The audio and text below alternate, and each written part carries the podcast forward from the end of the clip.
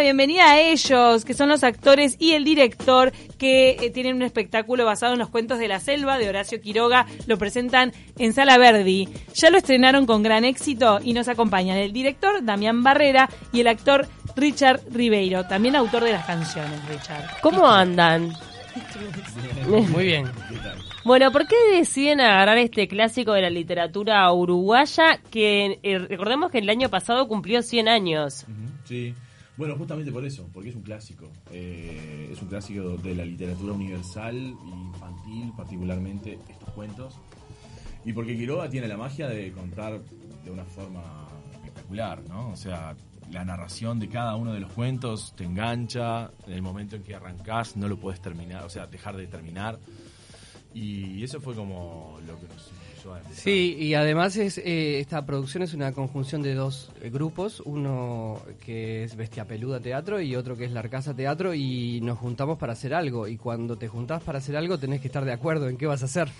y entonces lo que tenés que hacer es algo que, que en realidad sea muy bueno y mm, buscamos mucho tiempo, pasamos cerca de año y medio Sí. decidiéndonos qué, qué íbamos a hacer.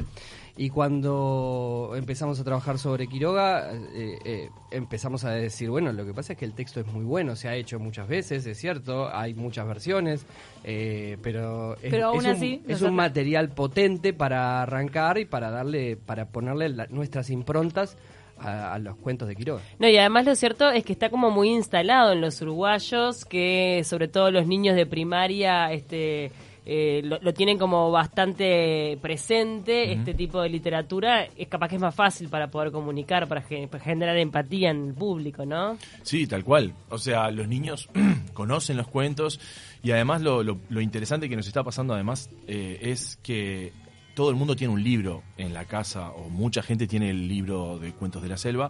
Entonces cuando viene a ver el espectáculo lo, lo- lo retoma, lo relee con sus hijos o le dice, ¿te acordás de tal cuento? Entonces lo que hacen es como, bueno, tener algo fresco y permanentemente cerca y eso está bárbaro también. Yo me acordaba hoy más temprano que tenía la edición que salió con el país, que eran como unas revistas gigantes y venía cada uno de los cuentos de la selva. Pero me pasa que a mis 34 años me olvidé de algunos de los cuentos, solamente me, acorda- me acordaba del de los flamingos. Recordemos Los flamencos. flamencos. Las medias Ay, de los pobre flamencos. los flamencos que toda la vida le cambié el nombre a flamingo. Un desastre. Ya vamos un derrape.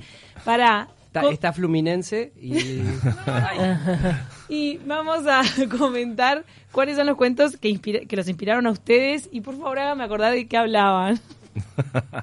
Bueno, ah, yo elegí uno porque eh, cuando empiezas a trabajar la pregunta es cuáles son los que más te gustan. Entonces a mí me gustó mucho eh, eh, La Guerra de los Yacarés, que se lo leía a mi hijo Donato y, y que él pedía que se lo leyera de vuelta. Y la verdad que era muy interesante. Era un río muy grande donde habían muchos yacarés y empezaba a pasar un buque. Y los pescados se iban y los yacarés se morían de hambre. Entonces lo que empezaron a hacer los yacarés es hacer un dique para que este buque no pase más. Pero bueno, el buque llamó a otro buque, que era un buque de guerra, y con unos cañonazos tiraba y rompía el dique y lo hacía en mil pedazos. Los yacaré iban, cortaban los árboles de vuelta, los ponían en, en una barrera y vol- volvía el, el buque a pasar.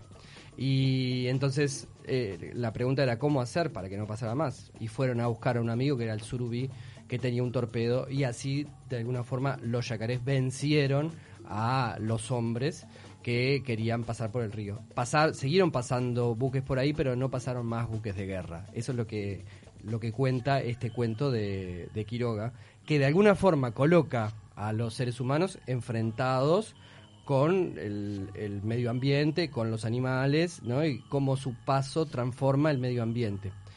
Ese cuento cuenta una cosa, pero por ejemplo hay otro cuento que es La Tortuga Gigante, donde la tortuga ayuda a un hombre a, llegar desde Misiones, lo carga, eh, porque el hombre estaba enfermo, desde Misiones la tortuga atraviesa todo hasta Buenos Aires para que el hombre se, se pueda curar, porque solo en Buenos Aires tiene medicamentos. Entonces también ves la otra parte, donde Quiroga coloca también a los humanos y a los animales Más hermandado. hermandados, unidos, eh, que se ayudan, que se registran, que son parte del mismo ecosistema. ¿Vieron qué lindo que es repasar? Qué lindo. ¿Cuántas personas eh, trabajan en este proyecto?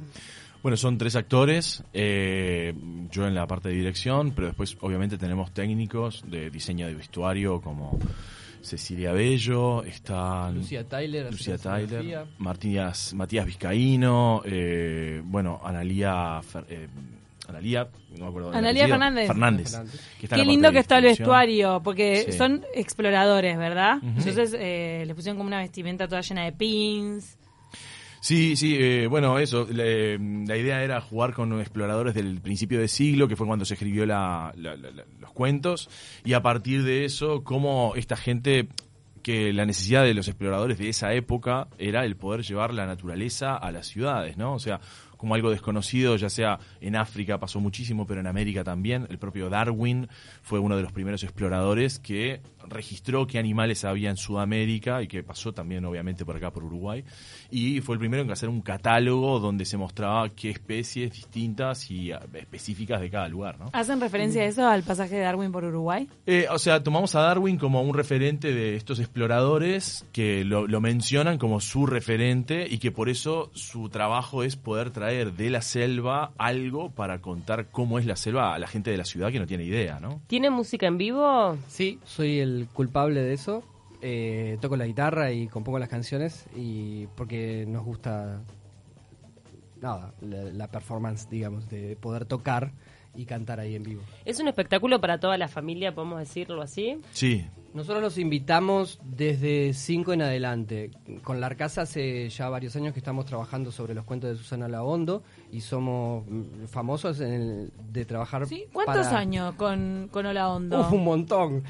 Hacemos así con la mano como si fuera un montón. Es que yo les hice De- nota para subrayado hace 100 años, con- pero... con- bueno, hace como 100 años, pero. Pará, hace 100 años como No. Quiroga. Estuvieron en el Castillito del Parque Rodó Sí. antes que cerrara, ¿o no? Claro, ¿O estoy sí, inventando? Nosotros hacíamos teatro La Gorra en el teatro, en, el, en el castillito del Parque Rodó, que en vacaciones hacían una cola larga para ir a vernos. ¿Viste? Eso fue 2004, pero con los cuentos de Susana Londo estamos desde el 2002. Wow. que es, que es mucho tiempo y hay mucha gente que ya nos registra. Nosotros le decimos a esos grandes seguidores que estos cuentos son por un poquito más grandes, de 5 para adelante, porque tienen un montón de, de cosas, porque Quiroga plantea un montón de cosas de la selva, sobre el miedo, sobre el suspenso, sobre las muertes, que bueno, que los más chiquitos este, se, se asustan un poquito. Un dejo de violencia, ¿no? Siempre con Quiroga. Bueno, sí. Es que es su como- vida fue turbulenta también. Es, es su característica. Igualmente nosotros lo que tratamos es de contar los cuentos tal cual sin eh, corromper eh, la, la narración y, y cómo los escribió Quiroga, pero al mismo tiempo con una opinión propia donde el humor predomina en muchos momentos y, y eso no se hace tan truculento, obviamente. Estamos tra- trabajando para, para niños y, y- y la idea es el poder contar los cuentos de la mejor forma y... ah, aportando mucho humor que, que a Paz a priori no tiene este, Claro. los cuentos como tal, pero desde los personajes, desde la interacción entre ellos y desde lo que las situaciones que no están dichas, eh, pasan como muchas cosas. Por ejemplo, no sé, la tortuga gigante cuando lleva al hombre y, y se narra de que le, le- le va hasta la laguna para llevarle agua, saca agua de un termito y se la tira en la cara, ¿no? Entonces, son como formas de adaptar los cuentos para que sean eh, actuales y al mismo tiempo divertidos y funcionen. ¿Cómo han recibi- cómo se, eh, se han este mm, han sido recibidos por el público? Porque ya se vienen presentando, ¿no? Sí, hicimos dos funciones, una el jueves y otra el sábado, y tuvimos una respuesta súper interesante de los niños. Los niños, como siempre, no se quedan callados y, y quizás te hacen notar algunas cosas. Ustedes están acostumbrados a eso, ¿no? Es que nos gusta, porque si no haríamos sino cosa de que nadie nos diga nada, pero haces teatro para que sobre todo te digan cosas y pasen cosas Ay, con ¿te acordás de algo creativo que te hayan tirado? Bueno, ¿Sabes el- lo que- me he muerto de la risa cubriendo vacaciones en julio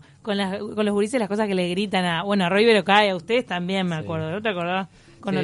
El- bueno, el jueves lo que pasó fue que el, el- Pablo que estaba haciendo, estaba narrando la historia de, la tortuga gigante, estaba la parte del, tigre que le estaba tratando de, comer la cabeza dentro de la caparazón y el, cazador le tira un tiro y lo mata al tigre y el tigre se va y él dice, bueno, ahora sí, voy a comer esta tortuga porque la...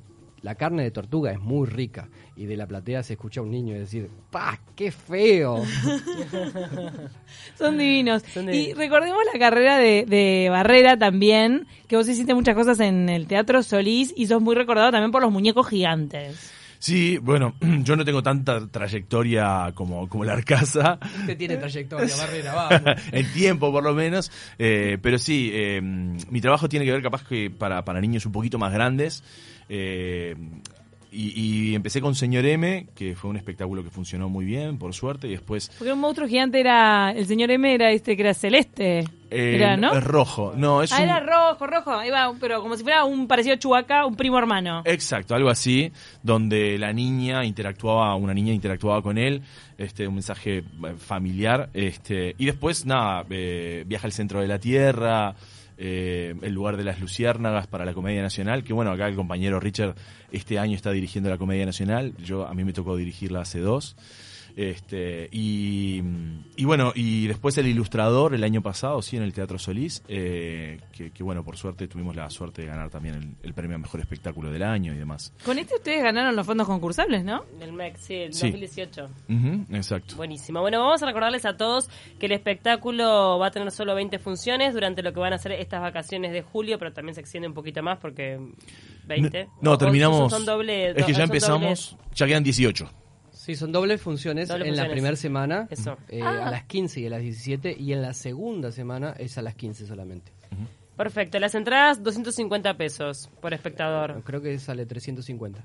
Ah, tres, mira, 250 pusieron, ya, ¿viste? Te estás metiendo de cuento. En 250. Salaverdi. En Salaverdi, que- Salaverdi. queda en Soriano y Convención. Convención, Y exacto. no- ¿Para qué? Richard Sí, vino equipado. Trajo Sí, guitarra. traje guitarra para, con- no sé, para tocar algo si. Dale, claro que sí. Para la canción inspirada en qué? A ver, ¿en cuál de los bichos? Mirá, eh, cuando empezás a hacer las canciones, empezás a hacerlas porque te inspira de alguna forma a alguna cosa. Ah, Esta que les voy a cantar ahora es una canción sobre el Paraná, porque tiene que ver con el río que pasa por ahí por Misiones, entonces es la que la que tocó hacer, digamos. Porque también esta versión de los cuentos de la selva nos lleva bastante a misiones. Claro, eh, decile eso, Richard, por favor. Eh, es que mucha de la música está inspirada en la música del norte argentino, Qué lindo. que la hizo fantásticamente el compañero. Lo que pasa es que Quiro- que Quiroga se fue a vivir a Misiones Sí. y entonces se transformó en un hombre de la selva y creo que los cuentos se, tienen transpiran selva. Claro. Eh, entonces habla mucho de palabras en guaraní, tiene cosas, animales típicamente de misiones, del calor, de los ríos, todas, todas esas cosas aparecen en los cuentos y cuando vos te pones a trabajar sobre esos, te inspira. Y entonces vas a ese lugar y decís, ¿qué música hay en misiones? ¿Qué, qué sonoridad hay? ¿Qué cosas pasan ahí? Y entonces empezás a, a construir eh, canciones que tienen ese... es decir, ahora la van a escuchar y van a, van a, van a imaginarse la selva y el Paraná. No sé si fueron a Paraná, pero... No, yo Sí. no. En realidad me estaba acordando con todo lo que estaban contando de mis padres me llevaron una vez, re largo este cuento Camila, pero eh, fuimos a las cataratas del Iguazú Sí. Y pasamos por Misiones Sí. y nos llevaron a la casa de Quiroga y Mirá yo vi una piscina que él le construyó a su esposa y todo, que fue todo muy dramático con la esposa, pero sí. Sí, él construía muebles, hacía herramientas, eh, quiso hacer un montón de emprendimientos ahí en la selva, como bebidas y cosas. Lindo paseo, eh, Bueno, conocer la recorda- casa de Quiroga. recordamos entonces que este espectáculo se va a estar realizando en todos estos días de las vacaciones de julio. Las entradas 250, eh, 350 pesos. Este, y pueden meterse en dónde para averiguar, para sacar la entrada. En Ticantel eh, encuentran todas las funciones, incluso hay una el domingo a las 11 de la mañana, que es una bastante particular. Es un lindo horario para ir antes de comer y después tener el día para toda la familia. Pero toda la información de precios y las promociones, porque también está Socios El País 2x1, la diaria y demás, eh, todo eso lo tienen en Ticantel directamente en la, en la página web. Bien fácil. Buenísimo. Gracias por acompañarnos y nos vamos a la A tanda con un tema tuyo, Ahí va. Richard. Para el Paraná, agua que va al mar, que es un paradero. Agua que va al mar desde el Paraná, que es como un sendero.